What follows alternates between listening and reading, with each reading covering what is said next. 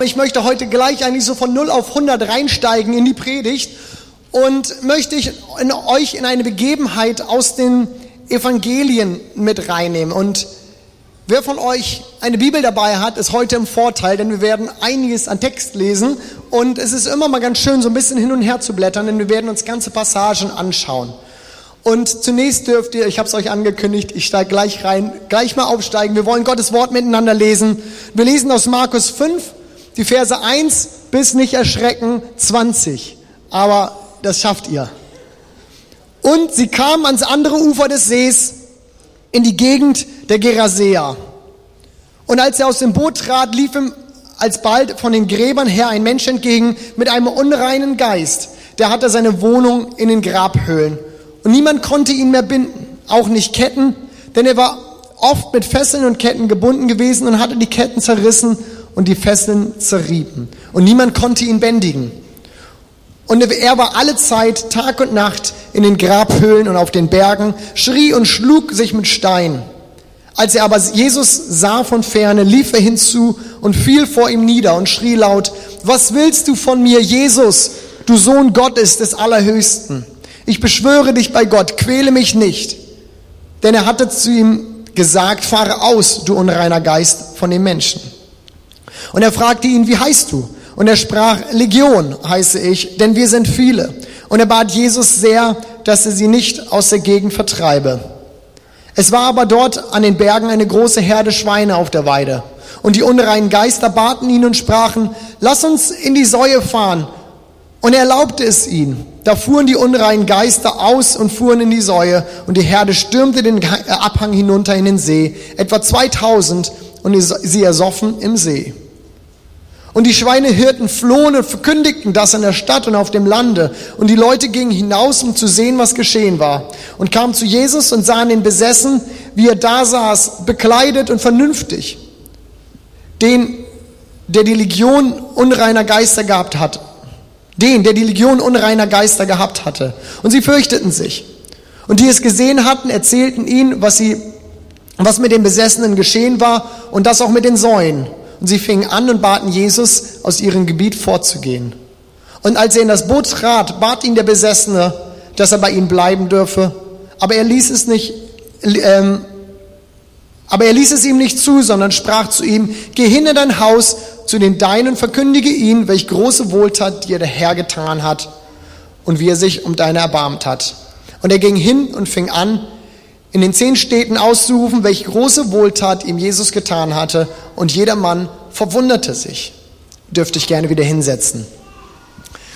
Dieser Text, vielen von uns ja auch kein ganz unbekannter Text, ist in vieler Hinsicht ein interessanter Text. In ganz vieler Hinsicht vielleicht auch ein merkwürdiger Text irgendwie. Ich meine, wir stellen uns das vielleicht mal so vor und versetzen uns mal so ein bisschen in diese Situation. Wenn wir uns den Kontext oder das davor, gerade so die Verse davor anschauen, bekommen wir noch die Information, dass es Abend war. Vermutlich ist es nicht mehr sonderlich hell und Jesus landet mit seinen Jüngern am anderen Ufer dieses Sees auf eine Art Friedhof. Ich stelle mir das so vor, dass die Grabhöhlen vielleicht schon so lange Schatten irgendwie vorauswarfen. Man sieht nicht mehr so richtig und niemand ist da. Das ist irgendwie so eine, ja, so eine Ruhe, so eine Stille. Doch, plötzlich ist da jemand, plötzlich taucht da so ein Verrückter auf.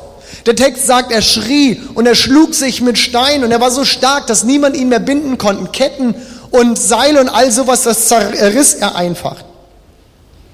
Wenn ich mir das so vorstelle, dann sind das Bilder, aus denen ja eher Horrorfilme gemacht werden als irgendwie so eine Geschichte in der Bibel.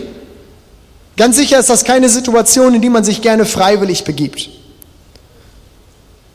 Oder auch diese ganze Begebenheit mit den Schweinen. Ich meine, da ist Jesus und da ist dieser, dieser, dieser unreine Geist oder Dämon oder wie auch immer wir ihn nennen wollen und, und, und er bittet Jesus, darf ich in diese Schweine fahren? Und Jesus erlaubt es ihm und die Schweine stürzen sich den Abhang runter und ersaufen. Ich meine, das ist, ja, freundlich ausgedrückt interessant. Ähm, irgendwie auch merkwürdig. Es ist schon ein ganz, ganz spannender Text, aber es ist was anderes, was mich heute an diesem Text irgendwie begeistert und gefesselt hat. Der Text beginnt mit der Information, dass Jesus und die Jünger auf die andere Seite des Sees Genezareth fahren, in die Gegend der Geresea. Und wenn wir uns diesen Informationsbrocken mal einen Moment anschauen, dann erfahren wir Folgendes. Was heißt es denn? Sie fuhren an die andere Seite des Sees.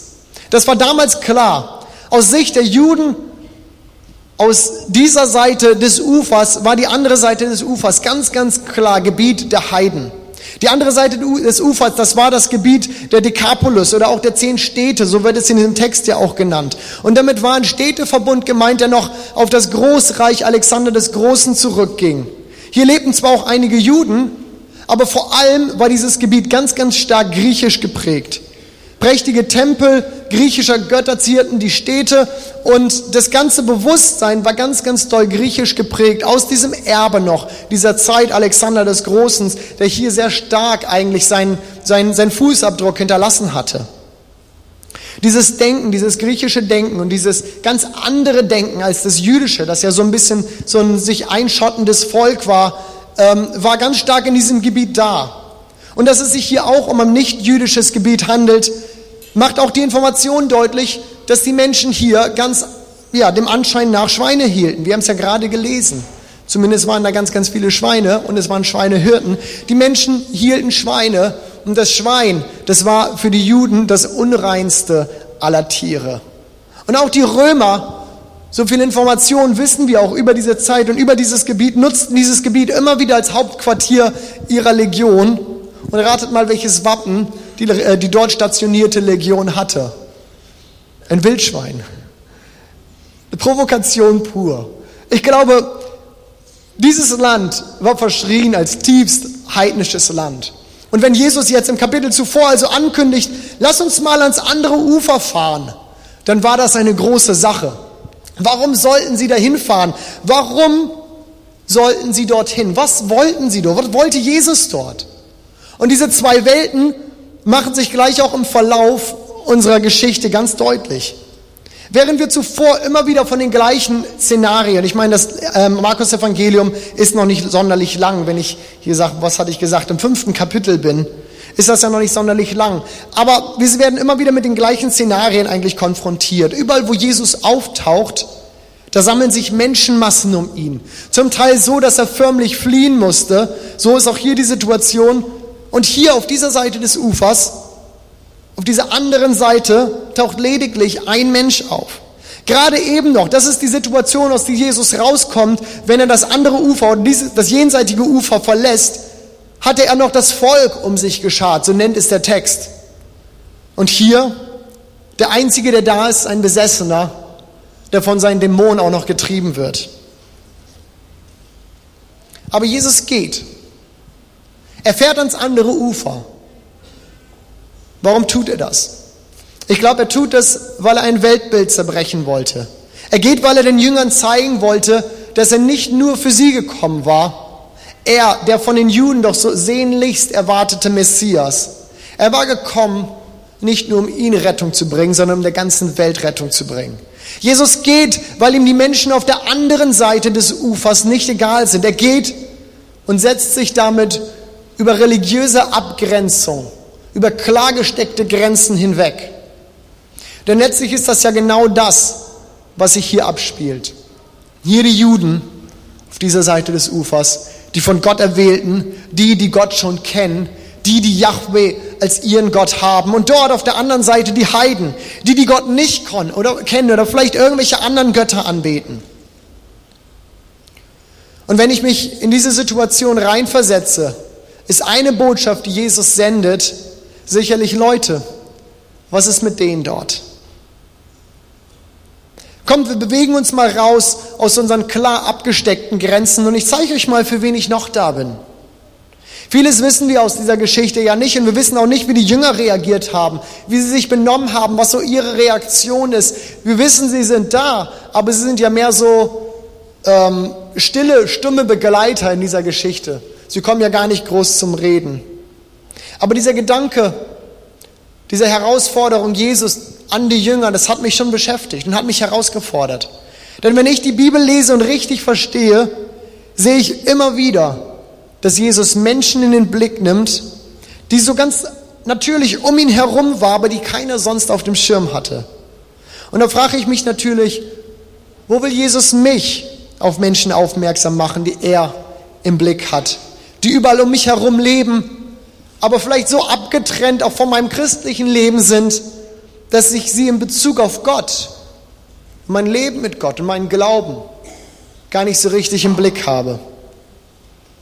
Wir alle haben unsere Glaubensgemeinschaft, unser christliches Umfeld, in dem wir leben und in dem wir uns ja auch wirklich wohlfühlen, unsere Gemeinde, unsere Kleingruppe hoffentlich und Freunde und was dann noch so alles ist. Aber deswegen ist mein erster Punkt, den ich heute in dieser Predigt machen möchte, eine Frage. Die Frage, was ist dein anderes Ufer? Wenn wir uns vorstellen, wir leben an dieser einen Seite in unserem christlichen Umfeld, in unserem christlichen Land, Gemeinde. Aber wo sind die Leute, die da drüben sind? Und haben wir sie auf dem Schirm? Oder sind da irgendwie so Grenzen? Was ist das andere Ufer, an das Jesus dich gerne mal mit rübernehmen würde, um dir zu zeigen, wie sehr er auch die Menschen dort liebt? Die Jünger hat er einfach in ein Boot gesetzt und ist mit ihnen rübergefahren. Aber wo liegt unsere, wo liegt meine, wo liegt deine Grenze von christlichem Umfeld zu so der Umwelt um dich rum? Vielleicht ist es deine Familie, deine Kollegen, Mitschüler, Kommilitonen. Vielleicht ist es der Bäcker um die Ecke oder es ist dein Friseur. Ich weiß es nicht. Für jeden mag das ganz sicher anders aussehen. Aber für wen möchte Gott heute Morgen deinen Blick öffnen? Wen möchte Gott dir vor Augen führen und deinen Blick auf gewisse Menschen vielleicht nochmal komplett verändern. Ich erlebe mich selbst an diesem Punkt wirklich herausgefordert. Keiner von uns lebt ja ohne Berührungspunkte in ein, in ein nichtchristliches Umfeld. Da hoffe ich zumindest ganz stark, dass wir nicht so sehr uns eingeigelt haben, dass wir keine Kontakte irgendwie mehr raus haben. Aber wie tauchen wir dort auf? Anonym? Unauffällig? Bloß nicht auffallen? Oder lassen wir Jesus und unseren Glauben ganz bewusst mit hier rein und tragen das hier eigentlich so mit rein? Wir werden uns nachher noch mal einen Moment äh, Zeit nehmen, ganz bewusst, um Gott auch konkret zu fragen, wo sind da vielleicht Menschen, die Gott im Blick hat, die Gott auf dem Herzen hat, die um mich herum sind. Diese andere Seite vom Ufer, die ich vielleicht nicht auf dem Schirm habe, aber wo Jesus bewusst mich ins Boot setzt, rüberfährt und sagt, guck mal, hier sind auch noch Leute. Und die habe ich genauso lieb wie dich und deine Freunde aus der Gemeinde. Aber zunächst möchte ich ganz gerne noch mal ein bisschen weiter mit euch in diese Geschichte einsteigen, denn da kommen noch ganz, ganz spannende Sachen. Und das ist dann auch der zweite Punkt von meiner Predigt. Als Jesus den Besessenen von seinen Geistern befreit hat, geht die Geschichte unheimlich spannend weiter. Ist euch aufgefallen, ja, wahrscheinlich. Ich habe das ja gerade auch mitgelesen. Ist euch aufgefallen, dass Jesus den Mann nicht mitnimmt, nachdem er ihn ähm, befreit hat? Er will ja sogar. Bis zu diesem Zeitpunkt von Jesus Dienst sind wir es total gewohnt, dass Jesus allen Leuten, die da kommen und die er sieht, immer sagt, komm und folge mir nach. Wir hatten in den Kapiteln zuvor die Berufung der Jünger und die Zwölf und wenn er sagt zu dem einen, hier komm, folge mir nach, lass alles liegen, folge mir nach, folge mir nach aber hier irgendwie nicht. Und ich glaube, dass wir fast schon exemplarisch hier noch einen anderen Aspekt auch von Jüngerschaft erleben und sehen dürfen. Er sagt diesem Mann nicht, folge mir nach, sondern sagt, geh raus und erzähl, was dir passiert ist. Wenn ich diese, diese Verse, die ganz am Anfang ja irgendwo im Evangelium stehen, wenn ich die mal in Vergleich nehme mit dem, was wir später als Missionsbefehl kennen, so in den letzten Kapiteln oder im letzten Kapitel des Matthäusevangeliums, ist es interessant, denn ist das hier eigentlich nichts mehr oder nichts weniger als ein Vorgriff dieses Missionsbefehl, der später auf alle von uns, auf jeden einzelnen von uns ausgeweitet wird. Mag sein, dass ich hier vielleicht einiges auch reinlese, aber wenn ich das mal anschaue, dann sehe ich erstaunliche Ähnlichkeiten zu der Begebenheit mit dem Missionsbefehl und den Jüngern und dieser Situation hier mit den Besessenen. Von dem Besessenen lesen wir, dass er, als er Jesus sah, zu ihm lief und vor ihm niederfiel. Und Jesus ihm dann nachher sagt, geh und erzähl, was Gott an dir getan hat. Und von dem Missionsbefehl lesen wir aus Matthäus 28, als die Jünger Jesus sahen, fielen sie vor ihm nieder.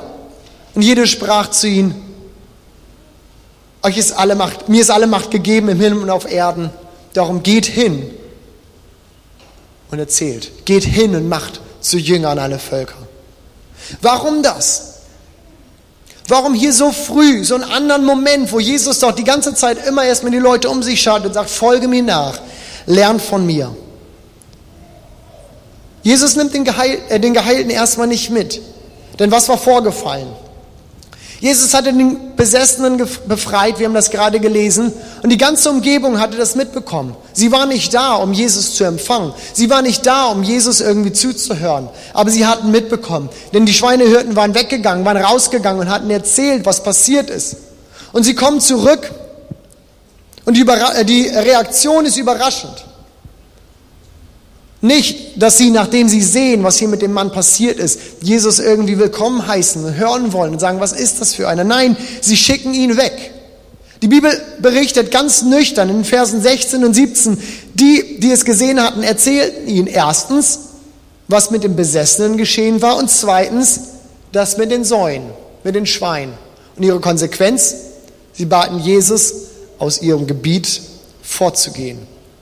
Wir erfahren nicht richtig, warum das so passiert. Vielleicht wollten sie diesen, diesen Rabbi, diesen, ja, diesen jüdischen Rabbi nicht hören. Der kam doch von der anderen Seite des Ufers und das wollten sie irgendwie vielleicht strikt trennen. Jeder sollte das Seine glauben und das vermixen wir nicht. Du das Deine, ich das meine, du hast hier nichts zu suchen, du gehst wieder weg. Keine Ahnung. Vielleicht waren sie auch einfach sauer wegen der Schweine. Kann ich mir gut vorstellen. Ich meine, das war irgendwo auch Lebensunterhalt und Jesus hat gerade mal einfach 2000 Schweine getötet.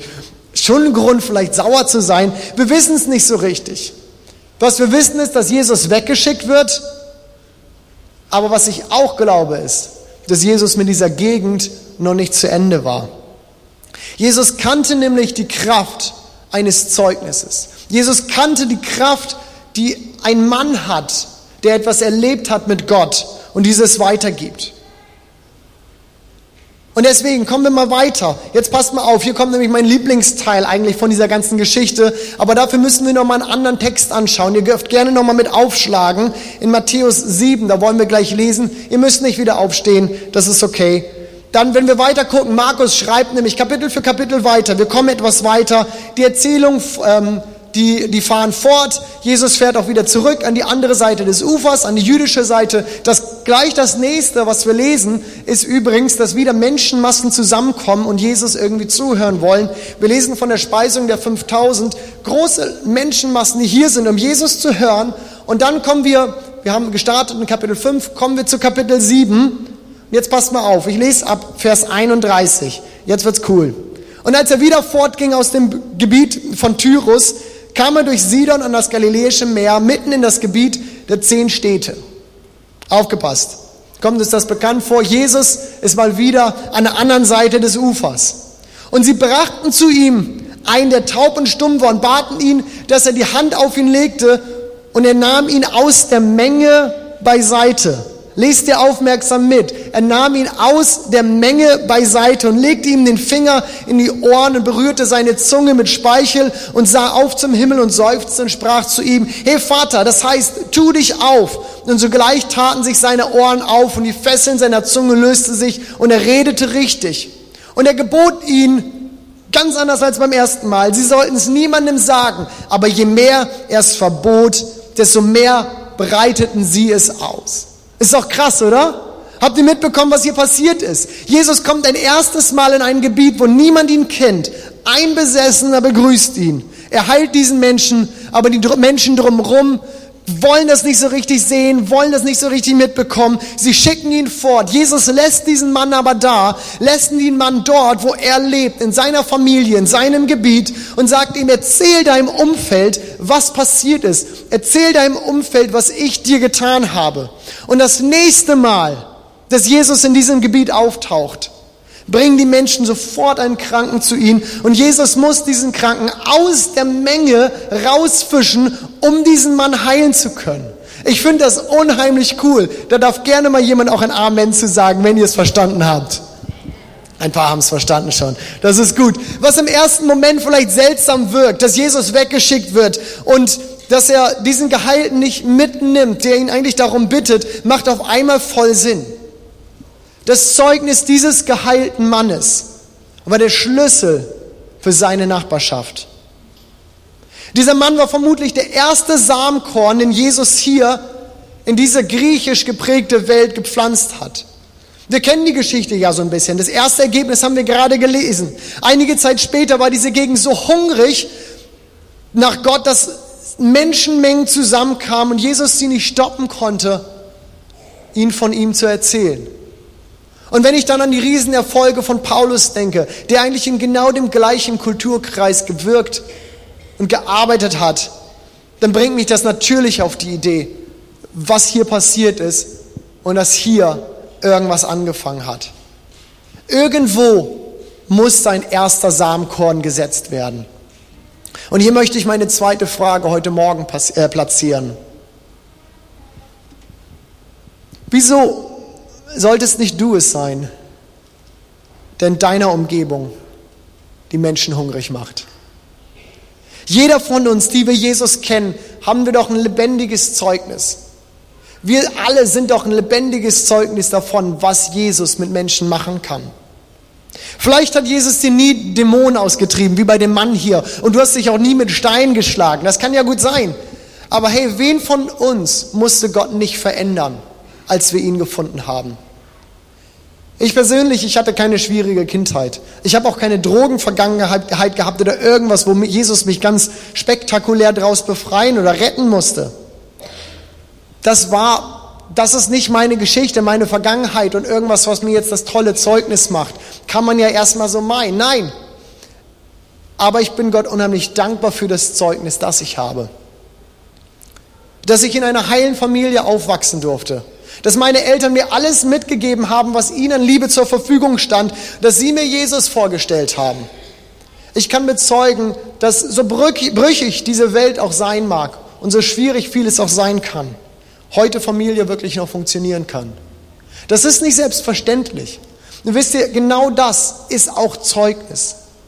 Wenn du hier sitzt und sagst, ja, ich habe auch nie so ganz das Schlimme, Große erlebt und ein bisschen bin ich in Gemeinde aufgewachsen und ich könnte jetzt mal meine Sünden ein bisschen aufzählen, aber wenn ich das irgendjemand erzähle, denkt er, ich wusste nicht mal, dass das eine Sünde ist. Ähm, dann sei nicht abgeschreckt. Denk nicht, du hast kein Zeugnis. Denk nicht, da ist nichts, was du irgendwie erzählen kannst und was die Welt hören sollte. Ich bin unheimlich dankbar dafür, was mein Zeugnis ist. Und das ist keine Selbstverständlichkeit. Und trotzdem hatte ich Jesu Erlösung so dringend nötig. Gott hat mich seit meiner Bekehrung so viel verändert und er hat noch so viel mit mir zu tun. Aber dieses tiefe Wissen, im Frieden mit meinem Schöpfer zu sein, zu wissen, warum ich hier auf der Erde bin, zu wissen, dass es einen Sinn hat, das kann mir keiner nehmen. Und wisst ihr was? Ich glaube, die Menschen um uns herum müssen das hören. Ich glaube, die Menschen um uns herum haben ein Recht darauf, das zu, das zu hören. Mich erinnert das Ganze immer wieder an eine Geschichte, mit der ich in diesem Zusammenhang eigentlich schon eine ganze Weile schwanger gehe. Eine Geschichte, die ich mal gelesen habe und die ich unheimlich spannend finde. Vor einiger Zeit habe ich von einem japanischen Soldaten gelesen, einem Geheimdienstoffizier, der das Ende des Zweiten Weltkrieges einfach mal nicht mitbekommen hatte. Hat irgendjemand diese Geschichte mal gehört, gelesen? So ein paar von euch bestimmt, ne? Der war seit 1944 im Dschungel auf einer philippinischen Insel stationiert. Doch als ein Jahr später Japan kapitulierte und das Ganze mit Flugblättern und sowas verkündet wurde, dachte er, das wäre ein Trick des Gegners und er hat das einfach mal nicht geglaubt. So hielt er seine Stellung noch fast 30 Jahre dort. Erst im März 1974, als man endlich mal seinen ehemaligen Vorgesetzten aufgetrieben hatte, ergab er sich äh, schließlich dieser letzte Soldat des Zweiten Weltkrieges. 1974. Er hatte immer noch seine Uniform an, er trug immer noch sein Schwert und sein Gewehr, aber nun endlich ging auch für ihn der Krieg zu Ende. Diese Geschichte klingt ja irgendwie verrückt. Ich meine, da ist ein Krieg, der geht zu Ende und 30 Jahre später ist da irgendwo immer noch im Dschungel so ein Soldat, der da rumläuft. Ich glaube, der hat auch ein paar Leute umgebracht und äh, es ist alles eine verrückte Geschichte. Man, man kann sich das ja nicht so richtig vorstellen, dass sowas gibt. Aber es soll wirklich passiert sein. Und wisst ihr was, was auch verrückt ist? Es gibt noch einen anderen Krieg hier auf dieser Erde. Aber der wurde schon vor 2000 Jahren beendet. Als Jesus für uns ans Kreuz gegangen ist, hat er den Sieg über Tod und über Sünde errungen. Und wir müssen nur noch kapitulieren. Wir müssen nur noch kapitulieren und uns Jesu Führung unterstellen. Das ist eine Info, ich glaube, auch wenn sie vielleicht ein bisschen anders verpackt ist. Aber das ist eine Info, die ist uns nicht neu. Aber eine Frage heute Morgen ist, was machen wir damit? Was macht das mit uns? Ich denke, wir alle haben irgendwo Mitleid mit diesem Soldaten und jeder hätte ihm gerne gesagt, hey, es ist vorbei. Du darfst aufhören. Du brauchst dich nicht mehr verstecken. Keine Kämpfe mehr. Keine Angst mehr. Aber wie geht es uns mit den Menschen um uns herum, denen Jesus gerne Frieden geben möchte?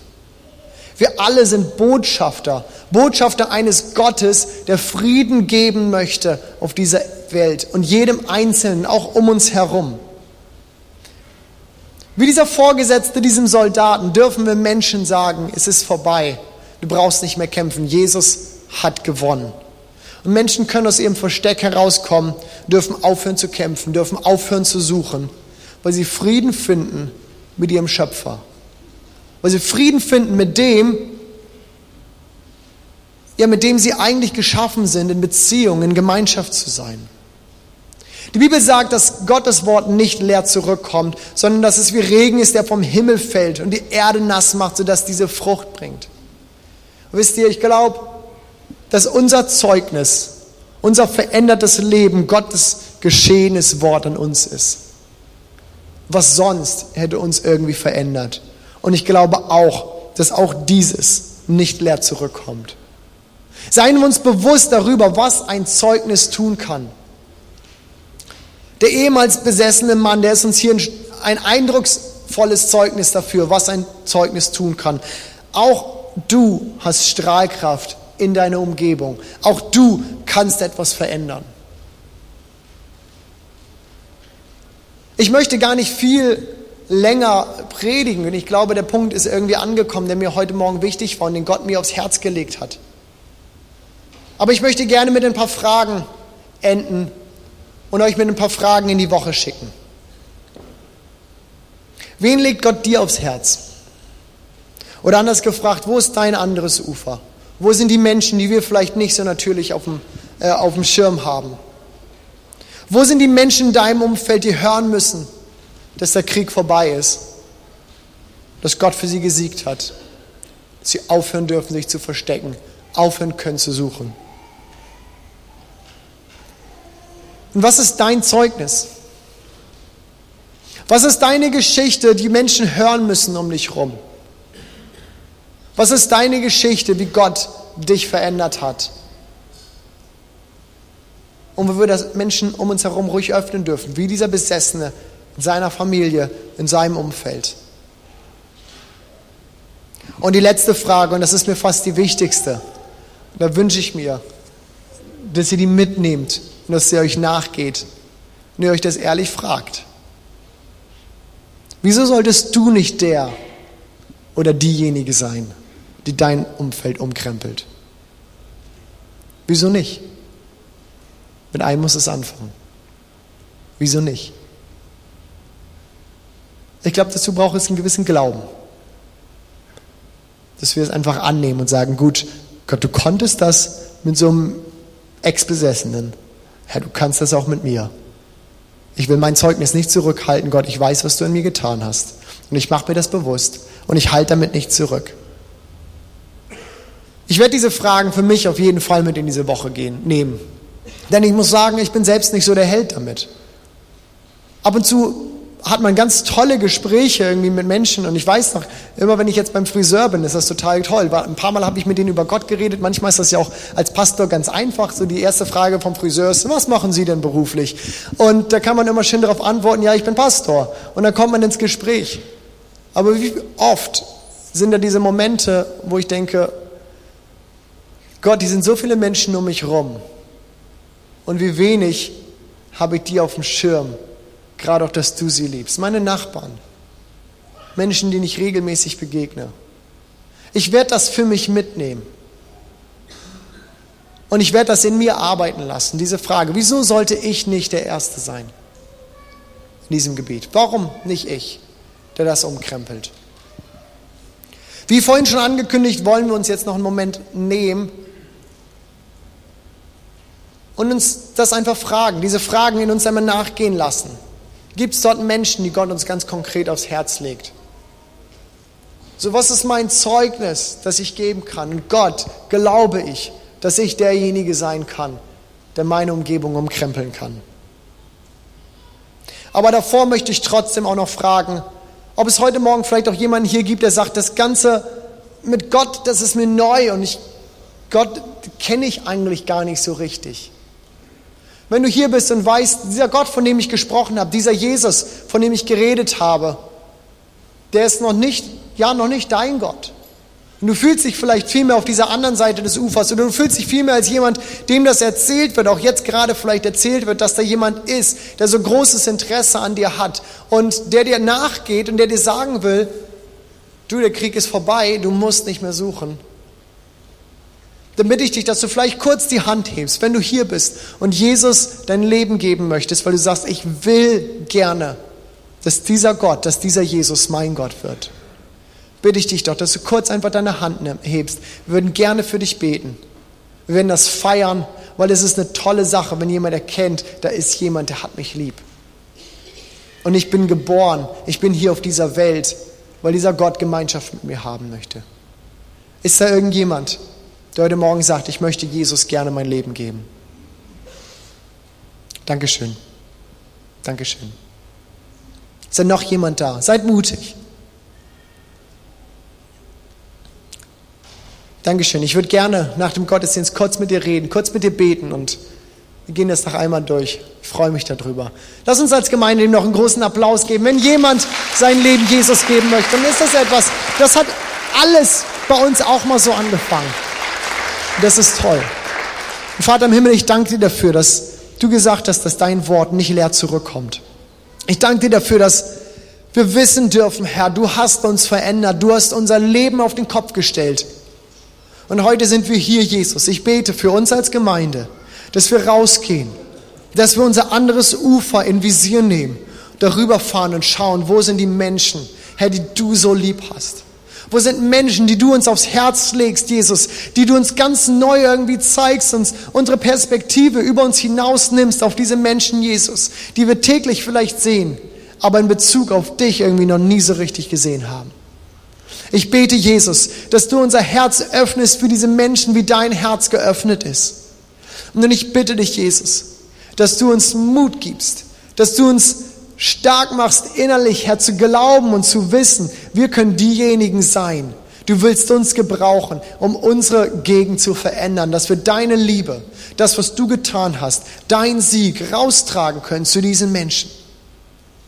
Sei es unsere Familie, seines Freunde, seines Bekannte, unsere Nachbarschaft, Jesus. Wir wollen nicht still sein, wir wollen nicht ruhig sein, sondern wir wollen den Menschen verkündigen, es ist vorbei, dieser Krieg. Und sie dürfen Frieden finden bei dir, Herr. So wollen wir einen Moment der Ruhe nehmen, der Stille nehmen.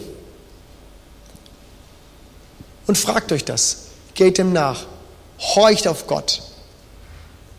Was redet er zu euch? Und werden dann gleich noch eine kurze Zeit des Lobpreises auch nehmen. Und ich bete auch, dass unsere Gebetshelfer dann, wenn wir soweit sind, sich bereithalten. Wenn du hier bist und merkst, ich brauche Gebet, hier ist etwas, das drückt in mir und ich brauche jemanden, der mir dabei hilft, der mit mir betet, dann sucht gerne unsere Gebetshelfer auf. Wenn du, wenn du hier sitzt und merkst, es ist etwas in mir, das bedrückt mich, hier ist eine Sünde und ich will Buße tun, ich will etwas offenlegen, um davon Freiheit zu bekommen, dann lade ich euch ein, sucht unsere Gebetshelfer. Betet mit denen und legt das irgendwie auch ab. Aber dieser Moment ist jetzt erstmal für euch zu fragen, Gott, wo sind dort Menschen, die du mir aufs Herz legst?